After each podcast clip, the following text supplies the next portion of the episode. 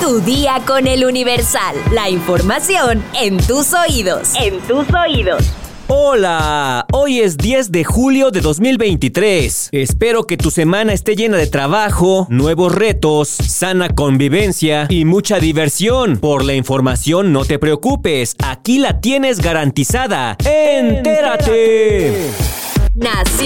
La mañana de este domingo, fuentes cercanas a la familia del político Porfirio Muñoz Ledo dieron a conocer su fallecimiento a la edad de 89 años. El político fue presidente del PRI, fundador del PRD y militó en Morena, partido del cual fue diputado federal. Ocupó diversos puestos dentro del gobierno federal durante los sexenios de José López Portillo, Luis Echeverría y Miguel de la Madrid. El presidente Andrés Manuel López Obrador lamentó el deceso del político, quien también fue embajador y destacó su gran legado político. Lamento el fallecimiento de Porfirio Muñoz Ledo, con quien por mucho tiempo tuve coincidencias. Las discrepancias recientes no borran los buenos y largos momentos de amistad y compañerismo, mucho menos su legado político. Expresó el presidente López Obrador a través de su cuenta de Twitter. Los dirigentes nacionales del PRI, PAN y PRD, Alejandro Moreno, Marco Cortés y Jesús Zambrano, respectivamente, registraron de manera formal ante el Instituto Nacional Electoral al Frente Amplio por México, lo que les permitirá utilizar recursos públicos durante su proceso interno para seleccionar a la candidata o el candidato para las elecciones presidenciales de 2024 sin violar la ley. Hoy es un día muy importante para México. Con esta formalización, nosotros demostramos que aquí no hay simulación. Lo estamos haciendo apegados a la Constitución en el artículo 41. Nosotros lo estamos haciendo apegados a la ley de partidos. Y hoy lo que venimos a decir es que México requiere un nuevo entendimiento entre partidos y la sociedad, porque este frente no solo lo integramos los partidos aquí presentes, también son parte de la sociedad civil. Puntualizó el líder del PAN, Marco Cortés. Para la instalación de la plataforma en la que los ciudadanos se registrarán para participar en las elecciones primarias, Marco Cortés explicó que ya se contrató a una empresa especializada. Finalmente, el dirigente albiazul aseguró que el Frente Amplio por México permitirá a la sociedad integrarse con los partidos opositores para construir una agenda que pueda resolver los graves problemas del país, para defender la democracia y de esa manera poder corregir el rumbo de México. Metrópoli. Este 11 de julio, 12 de las 20 estaciones de la línea 1 del metro cumplen un año de permanecer cerradas sin que las autoridades capitalinas fijen una fecha para su reapertura, pues están pendientes diversas adecuaciones. Mientras tanto, usuarios se trasladan en unidades de RTP, Mexibus, Metrobús y Trolebús, mismos que por momentos lucen rebasados ante la alta afluencia de pasajeros, principalmente en horas pico, lo que se traduce en largas filas de espera. El 27 de junio de 2022, el sistema de transporte colectivo Metro oficializó el cierre del primer tramo, que fue el 11 de julio, y aseguró que para agosto de 2023 concluirían las obras de modernización, cambio y sustitución de toda la línea 1. En febrero, cuando se entregó la obra civil del primer tramo, el director del metro, Guillermo Calderón, indicó que iniciarían pruebas de los trenes y en mayo reabriría el servicio. Sin embargo, hasta este 10 de julio continúan los trabajos de A Salto del Agua y por ello sigue cerrada. De Valderas a Observatorio sigue sin cerrarse para dar paso a los trabajos de la segunda etapa. Estados. Al menos una veintena de turistas que paseaban en lancha en el lago de Pátzcuaro entraron en pánico al perderse la visibilidad de la navegación. El hecho ocurrió la tarde de este domingo en una zona turística de Pátzcuaro, Michoacán, donde se registró una intensa lluvia. La tripulación y los turistas quedaron en medio de la tormenta y eso generó temor. Así se aprecia en un video grabado por uno de los pasajeros, quien narra en ese momento lo ocurrido. Al parecer la, la lancha se perdió. Hay una tormenta que no se ve nada. Este, avisar a la, a la Capitanía de Puertos. Este, ya se generó un estrés aquí en la lancha. Eh, la gente está apilada, este, comentar por favor que estamos perdidos, estamos perdidos en el lago, no se ve nada, el muchacho, el chofer ya perdió la brújula, este, eh, la tormenta es exageradamente, no se observa nada.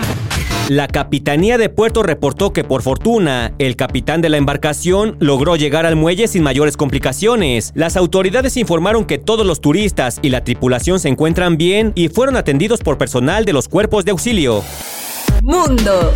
Tres terremotos distintos sacudieron este domingo a Chile, Islandia y Taiwán, desatando escenas de pánico y problemas menores. En Islandia se sintió este domingo un sismo de magnitud 5.2 en la escala Richter, que aunque no dejó daños, hace temer a los científicos de que sea el preludio de una erupción volcánica. En Chile, un terremoto de magnitud 5.6 sacudió el noreste de la capital sin que hasta la noche de este domingo se hubiera informado de daños o víctimas. Finalmente, en Taiwán, un terremoto de magnitud 5.2 sacudió la localidad de Hualien, en la zona este. Así lo informó el Centro Meteorológico Nacional del territorio.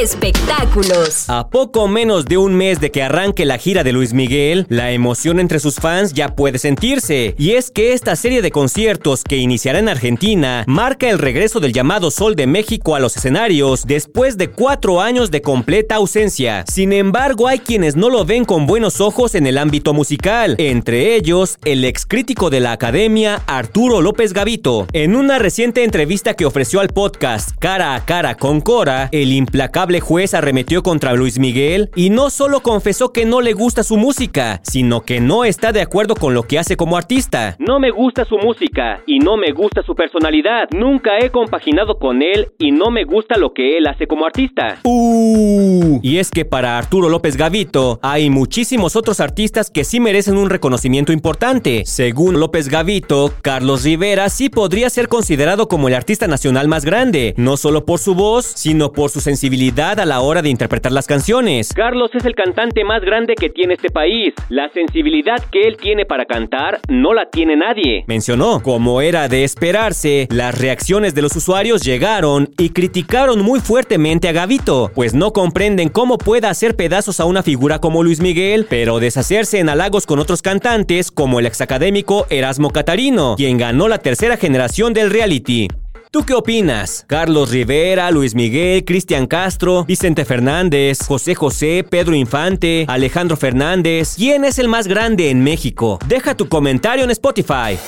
¿Quieres hospedarte en una casa como la de los Picapiedra? Si quieres saber dónde, descúbrelo en nuestra sección destinos en eluniversal.com.mx. Vamos a leer unos cuantos comentarios. Mi sección favorita. Marco Antonio Méndez Padilla nos dice, quiero creer que no llegó a tiempo mi comentario en el anterior capítulo, por eso no lo mencionaron. Él se refiere a uno donde nos hace una corrección. Nos dice, si las clases de química no me fallan, no existe el nitrato de óxido, como lo mencionamos en una nota la semana pasada. Marco Antonio nos corrige y dice que la manera correcta es óxido de nitrato. Muchas gracias por corregirnos, Marco. Nos disculpamos por nuestro error. Love Riverbrook nos dice que le paguen lo que merece para que tengamos información los fines de semana. U Ceciliano 0906 nos reclama que por qué todavía no está listo el podcast de fin de semana. Tranquilo, tranquilo, estamos trabajando en eso. Isra Vázquez nos dice suerte con las negociaciones y arriba los Team Lluvia. Y 0SZ7Z